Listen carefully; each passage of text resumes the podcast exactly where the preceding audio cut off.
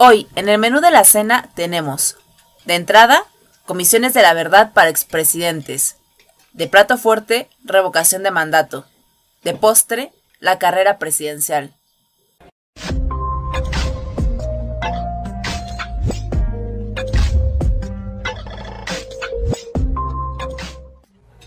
Este no es un podcast de opinión política. Aquí ofrecemos propuestas concretas a los problemas de la semana y anticipamos cuáles serán los nuevos en los próximos días. Somos Demolitics, consultoría parlamentaria.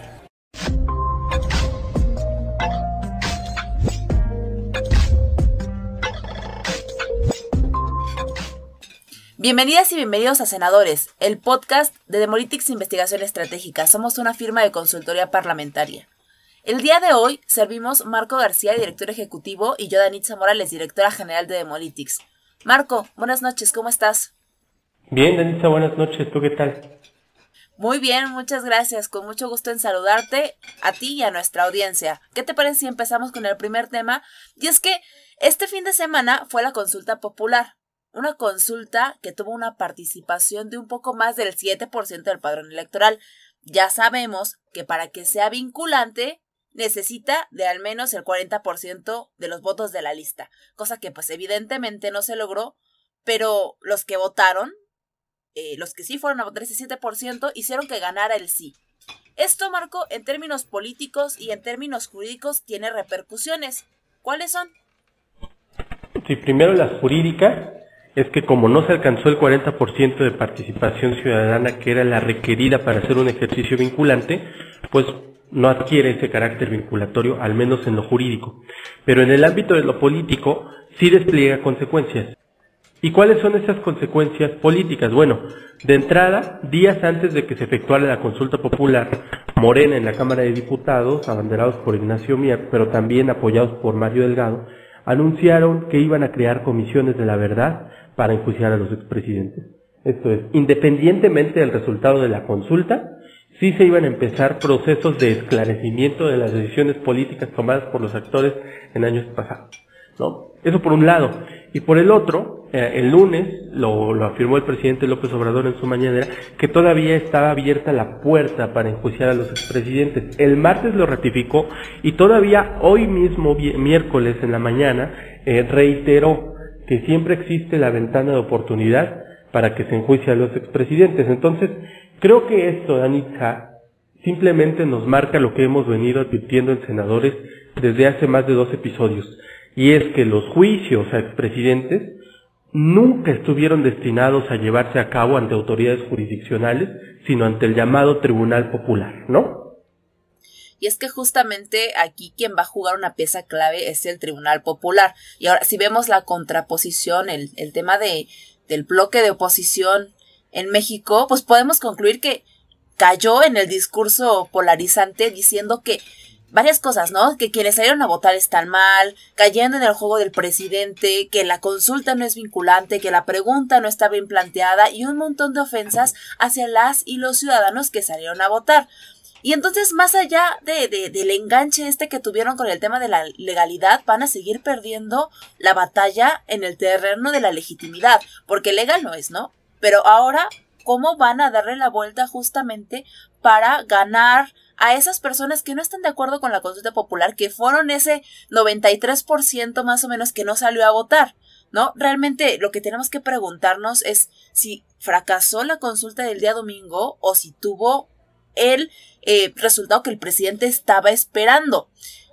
Lo que sí es un hecho, Marco, es que la oposición ofendió a la ciudadanía que creyó en este ejercicio de participación ciudadana y que bueno, hay que celebrar que sí se realizan, porque es al menos el primero que, que sucedió en el país y Andrés Manuel ha sido su bandera, ¿no?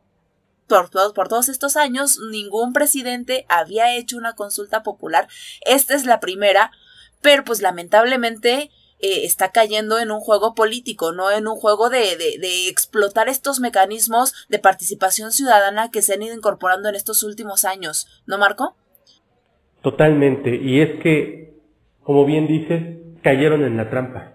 Y respondiendo a tu pregunta de si fracasó la consulta el domingo, pues no, yo creo que el presidente obtuvo lo que buscaba. Y es que no olvidemos que la clase media, de acuerdo con los resultados de la jornada del 6 de junio, ya dejó de apoyar en su gran mayoría al presidente López Obrador. Él lo sabe y no le importa, porque en términos cuantitativos no son los votos suficientes como para, para poderle hacer eh, demasiado ruido de cara a las elecciones de los próximos tres años. Lo que sí le importa en este momento es ese grueso de votantes que no están en la clase media y a los que tendría que buscar acercarse a la oposición pero con acciones como la que estuvo llevando a cabo desde expresidentes, exsecretarios de Estado, diputados, senadores eh, del PAN, del PRI, del PRD, donde ofendía a la ciudadanía que creía en este ejercicio, lo único que están haciendo es cohesionar más al grueso de votantes de López Obrador. Lo que se pretendía con este ejercicio es cierto, no era enjuiciar a los expresidentes, eso nunca estuvo sobre la mesa. Entonces, si ya sabíamos eso, ¿por qué el bloque opositor cayó en este juego? ¿Por qué no pensar a lo mejor más estratégicamente y entender que desde ahorita tienes que estar empezando a pensar en la elección de 2024? Quien no lo crea se está autoengañando y entonces tú no puedes ofender hoy a la ciudadanía a la cual le vas a ir a pedir el voto dentro de tres años. Eso es hasta antinatural. Entonces, eh, habría que buscar formas a lo mejor de comunicar a la gente que este no es el ejercicio que se pretendía, pero sin ofenderlos, ¿no? Totalmente, y es que creo que me gustaría dejar un tema sobre la, mesa, Marco, y, y, es un poco arriesgado, a lo mejor un poco eh, osado, pero ¿no han pensado las y los diputados de oposición en presentar ellos y ellas mismas las denuncias contra expresidentes? y dejen que el propio gobierno de Andrés Manuel por sí solo las desestime. Es un punto valioso, porque ya, ya, ya hemos venido diciendo durante todos estos episodios, a ver, la batalla nunca iba a ser jurídica, no se iba a disputar en ese plano. Entonces, si la oposición misma, vamos a suponer, el PAN se monta en este discurso de decir, a ver, nosotros mismos vamos a denunciar al presidente Felipe Carlerón por las razones que ha señalado el presidente López Obrador, utilizando únicamente sus propios dichos, no tiene que recolectar evidencia. Basta con únicamente recuperar los dichos del presidente, utilizarlos como materia de la denuncia ante la Fiscalía General de la República y que el PAN mismo denuncie a Felipe Calderón, aunque jurídicamente no tenga responsabilidad. Porque estamos hablando de que el juicio es ante el Tribunal Popular, no ante los órganos jurisdiccionales, ante el pueblo de México y que el PRI haga lo propio con el presidente Calderón, perdón, con el presidente Peña Nieto, con Cedillo, eh, con Carlos Salinas de Gortari, aunque los delitos ya hayan prescrito, eso no importa. Es que otra vez eso no importa, no importa el plano jurídico, importa la percepción de la ciudadanía. Y con eso, Anitza, ¿no se estarían matando dos pájaros de un tiro? Primero, estás diciendo, a ver, yo me deslindo de todos aquellos actos que la ciudadanía percibe como probables delitos, no que hayan sido delitos, ¿eh? que la ciudadanía percibe como probables delitos. Y por el otro lado, estoy empezando a marcar una ruta y, tendiéndole una trampa al propio presidente López Obrador, hay que decirlo. ¿No? ¿En qué consistiría esta trampa? Bueno, ¿querías juicio presidente? Aquí están, ya están las denuncias, presentadas por nosotros mismos. ¿Qué vas a hacer ahora? Pues es que sí, Marco, estoy muy muy de acuerdo contigo y muy seguramente lo que va a pasar es que el presidente Andrés Manuel las va a desestimar porque ha dicho durante este tiempo que no es su intención enjuiciar expresidentes, ¿no? Pero bueno, hablando de este tipo de ejercicios de participación ciudadana, pasamos al, al próximo tema que te parece el plato fuerte sobre la revocación de mandato. Y es que en este segundo periodo extraordinario, ahora sí está planteado los dos desafueros de los diputados Saúl Huerta y Mauricio Toledo. Pero además de eso, el senador Ricardo Monreal ha dicho que va a presentar una iniciativa de ley federal de revocación de mandato. Recordemos que esta fue también una gran bandera de, de, las propuestas del presidente Andrés Manuel. Y para que funcione este mecanismo de participación ciudadana, la iniciativa dice que se necesita al menos del 40% de la participación de las personas para que sea vinculante, al igual que la consulta ciudadana. Que no nos sorprenda, Marco, que esta iniciativa a lo mejor pueda ser mandada como iniciativa preferente por parte del presidente, ¿no? Pero, ¿qué te parece si hacemos una recapitulación rapidísima de lo que es la revocación de mandato? La revocación de mandato es un ejercicio que al menos en teoría está planteado como un mecanismo de democracia directa, donde, en términos coloquiales, como dice el presidente López Obrador, el pueblo quita y el pueblo pone. Es un voto de confianza que le otorga la ciudadanía al titular del Ejecutivo para decirle puedes seguir en tu encargo o no creemos que seas lo suficientemente apto para el ejercicio de ese puesto y por lo tanto eh, te pedimos tu remoción. ¿Qué pasaría en caso de que la ciudadanía votara en contra? Que no va a votar en contra, pero vamos a pensar que, que pudiera hacerlo. Pues hay todo un mecanismo previsto por la Constitución de qué pasa cuando un presidente deja de ser presidente durante los últimos cuatro años. Y, antes de entrar todavía más a eso, me gustaría hablar sobre que en estos días después de que se llevó a cabo la consulta popular, el presidente del INE, Lorenzo Córdoba, empieza a advertir en diversos medios y en las propias sesiones del Consejo General del INE que si no hay presupuesto para poder llevar a cabo la consulta para este, la ratificación del mandato del presidente, vamos a tener problemas en la organización. Y es que recordemos que ahora con la consulta popular que acabamos de pasar, eh, la queja constante de Morena fue, es que no llegamos al 40% de participación porque no hubo suficiente publicidad. Y el INE dice, porque no hubo dinero. Es que no llegamos al 40% de participación porque no se instalaron suficientes casillas. Y el INE responde, porque no hubo dinero. Y ahora, en esto de la revocación del mandato, el INE está anticipando, a ver, para que no volvamos a tener este encono, eh, necesitamos que haya dinero. Entonces, Cronológicamente, ¿qué es lo que puede pasar ahora, Danit? Se digo, se va a presentar la iniciativa por parte del senador Monreal o del presidente López Obrador, pero se va a presentar, ¿no? Si eso es un hecho, Marco, la ley se va a presentar, ¿no? Cuando se presente, va a ser altamente probable que se apruebe, ya sea que venga de Monreal o ya sea que sea una iniciativa preferente. Si se aprueba, muy probablemente se van a destinar recursos para el que el INE haga la consulta, ¿no? Y si se ejecuta esa ley, si, si se le da eh, entrada, cabida, pues muy seguramente no se va a hacer la revocación del mandato del presidente Andrés Manuel, pero eso sí, va a sentar un precedente para que se pueda accionar después, en sexenios posteriores. Y es que, en teoría, Marco, la revocación de mandato y la consulta popular, ambas están planteadas muy bien. Son mecanismos de participación directa, de participación ciudadana, que se han ganado a partir de los años 2000 para permitir que la ciudadanía también esté involucrada en la toma de decisiones y no solamente termine su participación el día en el que vota, elige a quienes le van a representar, sino que también durante el gobierno, también durante eh, ese periodo que están en el encargo las personas que elegimos, pues podamos participar activamente. Esa es como la idea natural de lo que son los instrumentos de participación ciudadana. Pero creo que prácticamente eh, en la práctica lo que está sucediendo tanto con revocación de mandato como con la consulta popular es que se están corrompiendo, ¿no? Primero el tema de la consulta por la intromisión que tuvo la Corte al realizar la palabra y que se volvió además un tema político y pues muy seguramente la parte de la revocación del mandato va a ser otro tema político en donde Andrés Manuel López Obrador diga oigan, me voy a quedar en el poder pues, porque la ciudadanía exige que yo me quede en el poder y entonces legitimar sus acciones, legitimar su mandato y pues veremos lo que viene después, ¿no? Con el tema de las reelecciones en los congresos y en los presidentes municipales. Eh, pero pues a ver si después no se viene una revocación de mandato eh, y una ampliación de mandato a nivel federal, ¿no? Y es que, aprovechando que ya estamos hablando de esta iniciativa del senador Ricardo Monreal, ¿Qué te parece si pasamos al tercer y último tema sobre la carrera presidencial? Y es que en múltiples ocasiones el senador Ricardo Monreal ha dicho que quiere ser presidente de la República, ¿no? Y en un principio, cuando empezó el sexenio del presidente Andrés Manuel, comenzó a, marcar su distancia con el presidente, ¿no?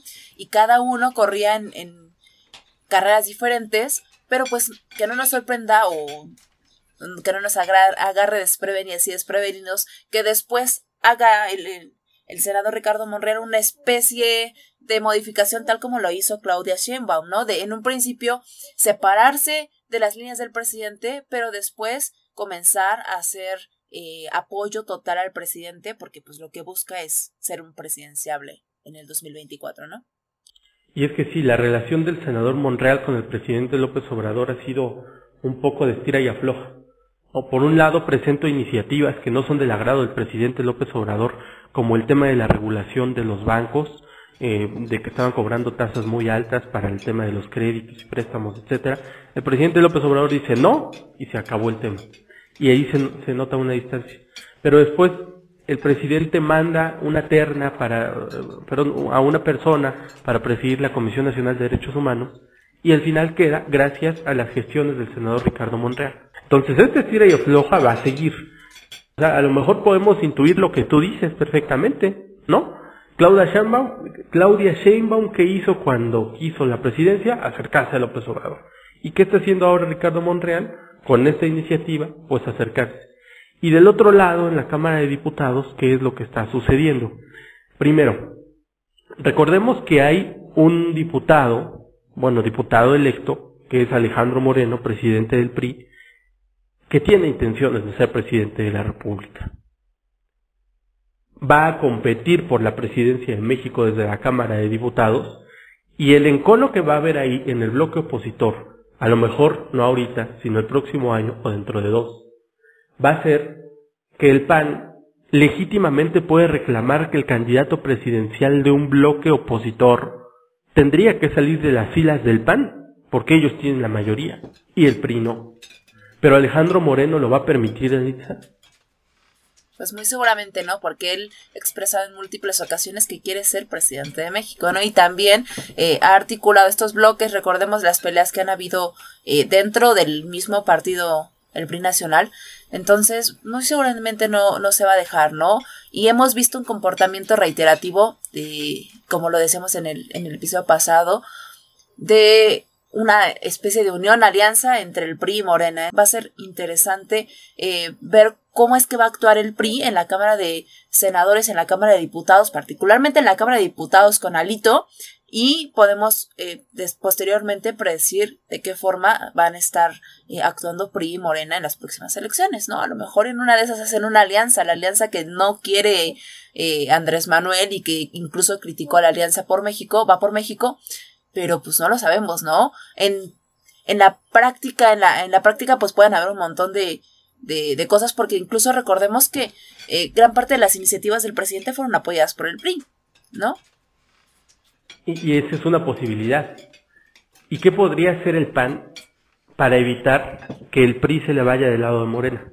A lo mejor empezar a plantearse desde ahorita un probable gobierno de coalición. Ya pensaron en esa posibilidad en las elecciones de 2018 cuando Ricardo Anaya era su candidato a la presidencia. ¿no? Incluso hasta tenían ahí por algunos documentos que hablaban de este gobierno de coalición. ¿Por qué no pensar desde ahorita ir trazando los ejes que regirían ese gobierno de coalición por un candidato o candidato abanderado por el PAN, porque pues tiene más eh, diputados, tiene mayor representación y hasta tuvo más votos en las elecciones pasadas, pero sí acompañados por secretarias de Estado eh, encabezadas por el PRI, ¿no? A lo mejor la propia Secretaría de Gobernación, no lo sé, este, encabezada por el propio Alejandro Moreno. Pensar en ese tipo de posibilidades para que no se te vaya fragmentando este bloque que sí va a ser necesario mantener de cara a las próximas elecciones, porque Morena ya demostró que tuvo suficiente para retener la Cámara de Diputados en estas elecciones del 6 de junio. Segundo, que ya cohesionaron a los votantes de Morena en el momento en que la oposición insultó a los que creyeron en el ejercicio de la consulta popular. Tercero, que en la revocación de mandato del presidente López Obrador va a salir a participar más gente y ahí sí se va a ver más o menos cómo están las aguas, ¿no? Aunque al final del día va a quedar de todos modos siendo presidente hasta el final de su sexenio. Y cuarto, que con todos estos antecedentes es indispensable mantener cohesionado el bloque de oposición. Pues ahí está. Esa es una propuesta eh, de un bloque de oposición macro eh, enorme para para alcanzar la presidencia en el 2024. Marco, un gusto saludarte. Este fue el menú de senadores, el podcast de Politics Investigación Estratégica, Consultoría Parlamentaria. El día de hoy cenamos Marco García, director ejecutivo, y yo, Danitza Morales, directora general. Espero que les haya gustado el menú y nos vemos en la próxima cena.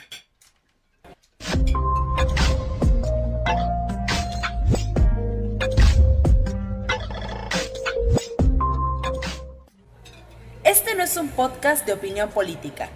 Aquí ofrecemos propuestas concretas a los problemas de la semana y anticipamos cuáles serán los nuevos en los próximos días.